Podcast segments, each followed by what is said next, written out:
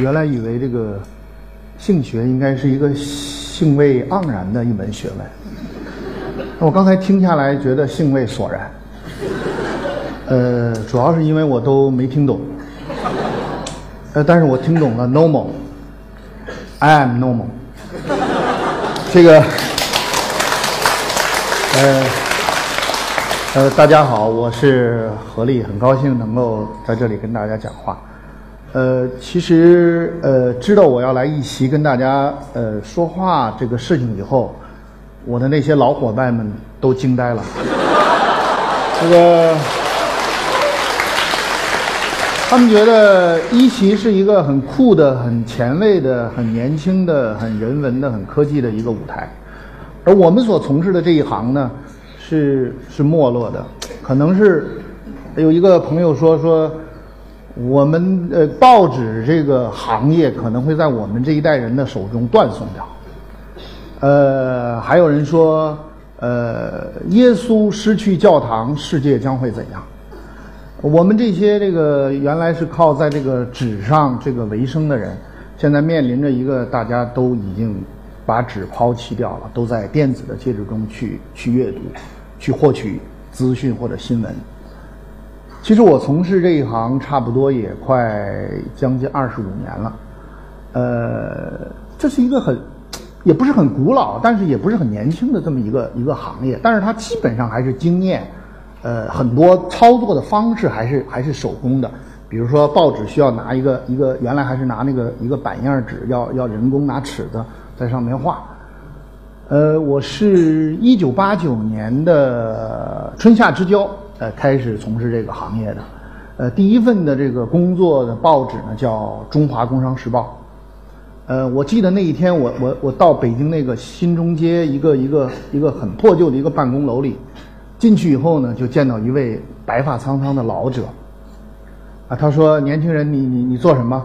我说：“我没没学过新闻，他们让我在办公室工作。”呃，他说：“你这么年轻，你就去去跑新闻吧。”呃，我觉得他这一句话，其实在很大程度上改变了我的命运。他就是我们《中华工商时报》的创始人，也是一位非常著名的报人，丁旺老先生。这个其实我所有的关于这个行业的知识，都是在这个实践中，呃，在这种师承关系中逐渐的积累和获得的。我们丁旺总编辑他教给我们做这个行业的这个。一我我记得一共有三个人给我很大的影响。丁旺说：“呃，做我们这个行业呢，要说真话。但是在中国呢，有的时候你没办法说真话。这个时候呢，你就沉默。但是你记住，一定不要讲假话。这个，这等于是我这些年来所进入这个行业接触到的第一个。”这个一个基本的职业伦理，或者说一个基本的职业道德和准则。呃，有的时候晚上你可以夜深人静的时候，扪心这个扪心自问，你是不是做到了这一点？我的第二一个一个一个一个老师，他教给我说，画板这个有很多稿件在上边，他说你千万注意啊，不要满版都是红烧肉。这是我们当年的总编室主任黄国华告诉我的。他说：“这个后来，其实我通过他的这句话知道说，哦，做我们这一行是有拣选的，是要从这个发生的那么多事情中，要要要做一些筛选、梳理，要呈现给读者一个错落有致的、有轻重缓急的这样一个产品。哎，这是我关于新闻学教育这个第二堂课。第三堂课是我们的一个值班的一个副总编辑，这个晚上他他签大样。”他每每次签大样的时候，他有的时候会念叨一句话。这个因为马上就要截稿嘛，印刷厂第二天要等着上市，呃，他会说这个，呃，到了这个时候，可改可不改的文字，可改可不改的，他说就可以不改了。呃，我觉得这句话他让我知道啊，新闻是一门跟时间相关的一门工作。这个工作还是还是有这个时间节点，一个有限的时间内把一个尽量好的东西呈现出来，也就是说它是有约束条件的。我就学了这么三个本事，完了就用这个三个本事，这个从事了二十多年的这个新闻工作。所以有的时候见到一些年轻的朋友，他问他，他说学什么？他说他是学呃传媒的。我有时候就会泼点冷水，我说：“哎呀，学传媒有什么呀？四年，我们三句话告诉你，半个钟头，你学四年，这个这个当然，可能是由于我的这样的一个这个门外汉的这个转行的这个经历呢，导致我对这个呃传统的正规的新闻教育总是存有偏见。呃，这个当然，我个人的经验也未必适用他们，因为呃，他们有的时候有自己的经验。”他们常常会说，普世的经验不适用我们，我们有自己的特色的国情，所以我也没办法。呃，后来我就开始做这行，完了就是呃写稿子啊，完了以后呃做选题啊。我记得很清楚，我在《中华工商时报》这个发表的第一篇，就是比较长的头版转二版，这个大概有七八千字的一个很长的稿子，是叫这个八十年代。啊，这王府井八十年代的最后十天，呃，就是写这个一九八九年那个十二月大概二二十号、二十一号，哎，到三十一号这十天在王府井发生的事情。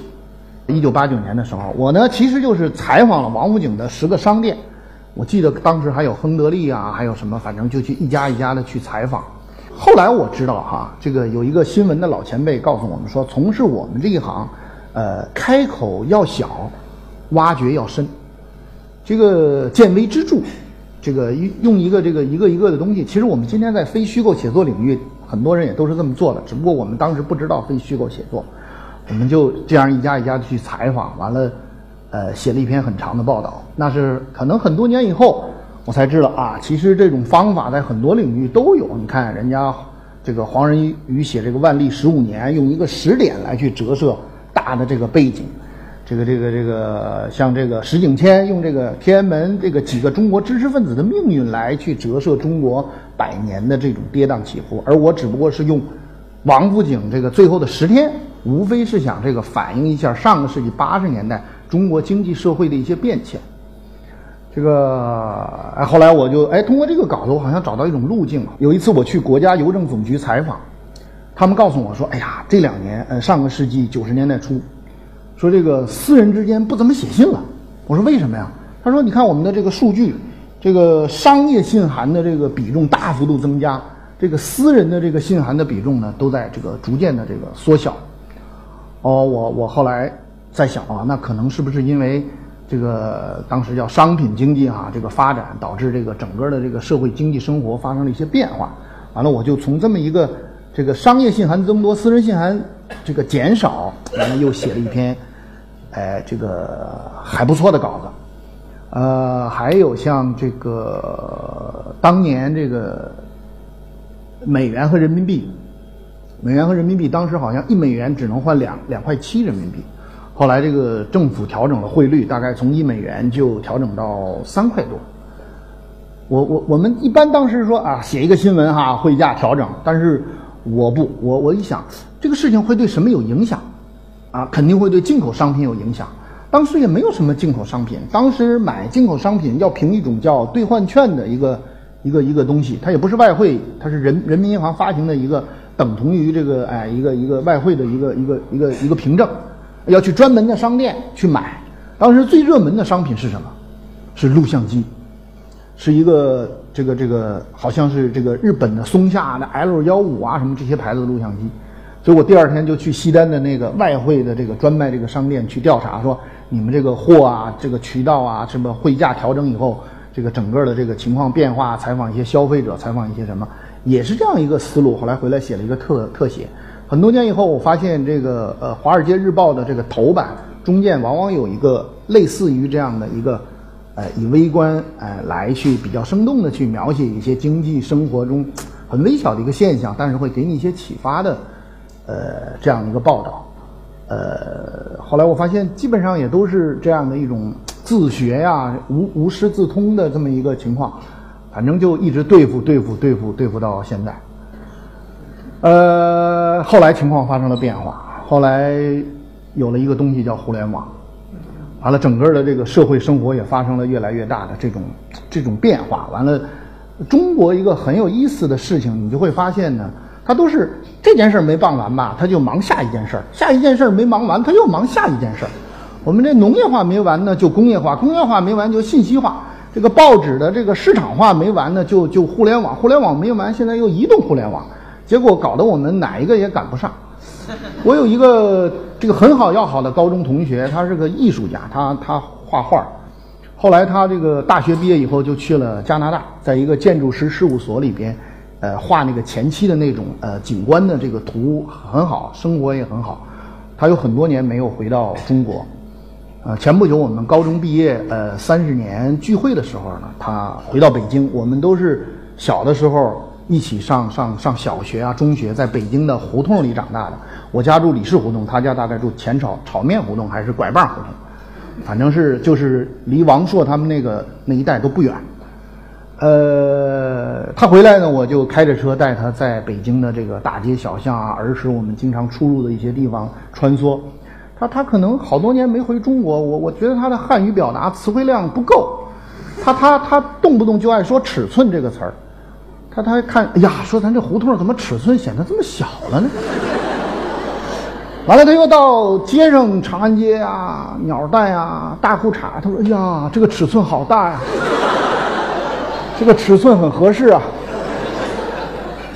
我就很认真的问他，我说：“那你觉得这个北京，你到底觉得美还是不美啊？”他想了想，说：“很真诚的跟我说，北京很美。”我说：“哪里美？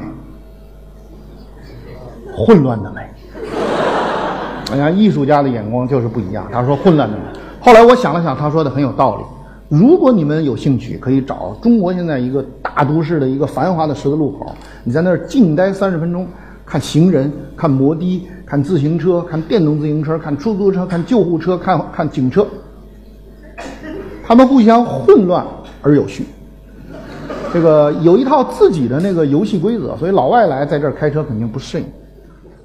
这个互联网带来的一个最大的变化，对我们这个行业就是有一个词汇。频频的在我们这个呃这个汉语这个语汇中出现，就是这个新媒体。新媒体究竟什么是新媒体？我们我们这么多长时间以来的对新媒体的思考，似乎总是局限在介质上，哎，以为它哎在网上在 PC 上什么就是新媒体，好像在纸上就不是新媒体。呃，其实我我倒不这么认为，这个什么是新媒体？呃，有一个。有一个很著名的一个一个媒体的一个一个一个传播学者叫麦克卢汉，这个人在四十年前就有一个观点，呃，他在二十年前去世了，他在四十年前就有一个这样的看法，他认为什么呢？他认为所谓媒介啊，无非是我们这个身体的一个延伸。他说人类的所有的发明吧，似乎都是想弥补自身的缺陷和不足。他说：“你看，我们手手不够就发明工具，脚这个跑的不够就发明汽车呀什么，这个眼睛不够使发望远镜，耳朵不够，反正都是发明这个来弥补我们不足的。但是他说，这些发明有一个问题，就是都是这个设备和我们人体之间要分离，要分离，要离，要要主要离开。他说，唯有一个发明或者叫延伸。”是不一样的。他说，就是对我们人的这个中枢神经系统的延伸。他说，电子技术未来延伸的，就是我们人的中枢神经系统。所以，他认为所谓媒介，就是人的延伸。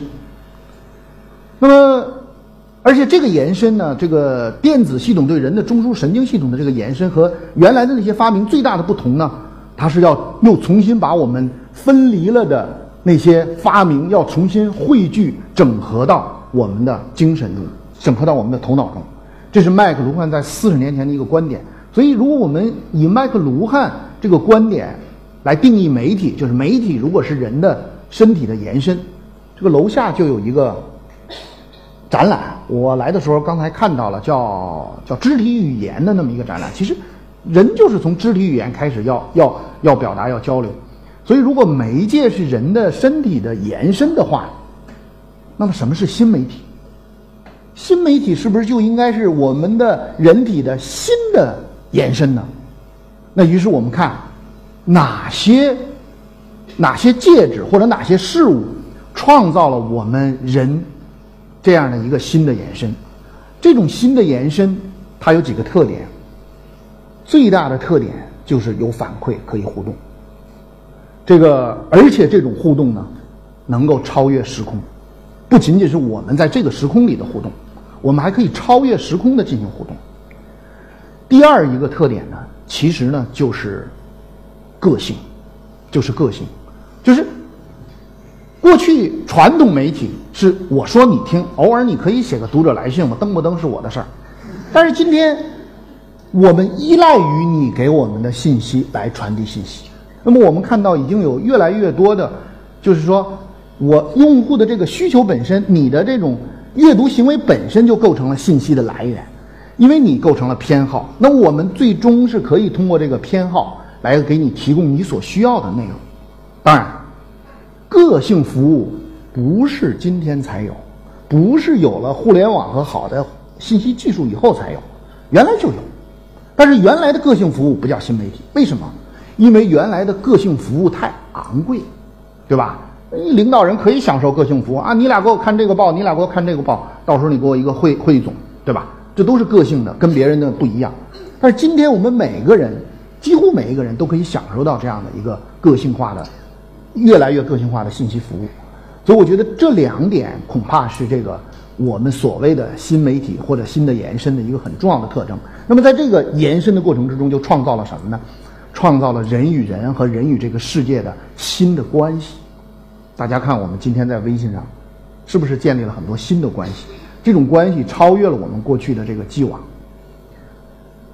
那么，在这样一个形势下，传统的媒体行业，它应该做做哪些调整，或者说它它面临着很多挑战，它面临着很多变革。这个大家也也也也面临着人才的流失啊，也也很抱怨。应该做哪些调整呢？我觉得，其实第一就是。我们传统的这种内容的生产方式你要改，过去是我写呀，我组织人去搜集啊。今天很大程度上说，有媒体人老爱讲一句话，叫“内容为王”。这里面，当然，它一方面是说内容很重要，如果是这个语境下的内容为王，我是承认的。但如果是说啊，你们过去传统的报纸编辑记者写的那个东西就是王，我是不认同的。那哪是王啊？呃，个别有王的时候，但是我看大多数情况下都没有达到王的那个价值。你们真的达到了那个价值了吗？你们真的是提高的写的那个东西，用户是是是可以这个离不开的吗？我们今天看看一席这个平台上生产的这个内容，那才是王。这个很多很多专业内容。所以，究竟什么是原创？我们觉得啊，原来的原创就是我们这些机构、媒体的机构的从业者组织一些高人啊采访啊什么去，这才是原创，不一定。维基百科不是原创吗？那些分散在那么多人群中的点滴的智慧的汇集不是原创吗？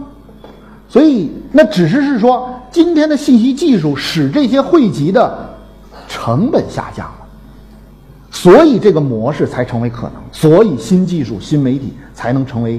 一个可以发展、可持续的一个事情，所以我们这个传统的内容生产者必然要去改变你的内容生产方式。第二个，我觉得就是大家讲的很多，就是商业模式的变化。这个商业模式的变化呢，呃，过去单一的依赖的依赖这个广告这样一个模式肯定是不可持续的。那于是大家就想说，其实已经有很多，就一个是说你提供的东西是不是确实有价值？你就像《纽约时报》的付费墙。你的怎么从你一个新闻变成一个信息产品？比如说，葛兰素史克在行贿，这是个新闻。你付一毛钱，我告诉你这消息，你不付，你说我早听说过了，到处都是。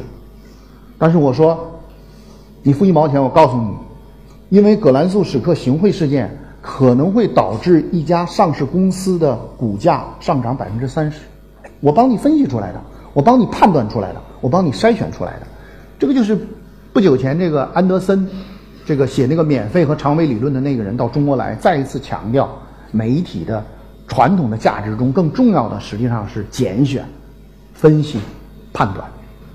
那么除了这种产品化，应该还有比如说呃交叉呃补贴补贴这样一个模式。什么是补贴呢？过去我们都都用打火机或者花钱买，今天我们不再不再不再用花钱买打火机了，因为餐厅啊、酒吧啊，啊，服务员送我一个打火机就送给你了。打火机依然有人生产，但是你不用花钱，实际上是由餐厅你在餐厅享受那个服务的时候，由餐厅补贴给了打火机厂。我相信，也许未来好的内容生产还是有，但也许不一定是传统的媒体机构。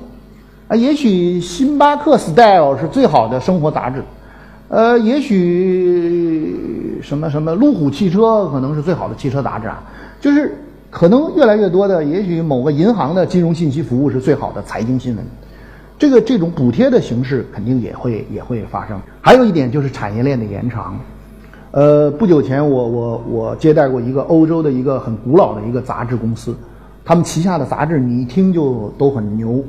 比如叫《中世纪杂志》，叫《文明杂志》，都都都这类杂志。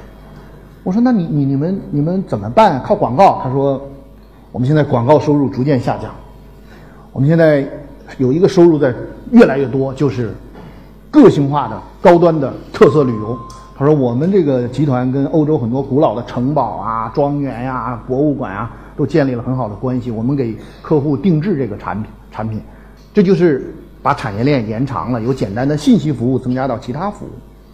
那么还有一个模式呢，就是就是交易中介和平台。我相信也未来可能也会有越来越多的这个，特别是垂直的那些呃财经类的或者投资类的媒体，可能会进入到这个一个交易中介之平台之中去。我们现在也正在筹办一个这样的一个全平台的多媒体的一个专门面向投资资讯这样一个行业的。呃，一个一个一个一个一个一个服务企业，那么我们也希望将来能够为为投资者提供投资交易的这样一个服务，呃，也希望大家有兴趣能够参加到我们这个企业中来。呃，其实说了这么多，这个我觉得我们这个行业应该还是有一些，呃，还是有一些不变的东西。呃，这张照片，我想大家看到了，这个这个就是我刚才说到的，我们这个中华工商时报的创始人。呃，我们报业的一个老前辈丁旺先生的一个照片。呃，其实每次我看到这张照片的时候，都很感动。中国有一句话叫“好手穷经”，我觉得这张图片可能能够非常的生动的体现了一个老一代的一个报人，呃，他的一种他的一个一个勤劳，他的一个劳作，他的那种投入，这种精神状态。我觉得这个是任何时代。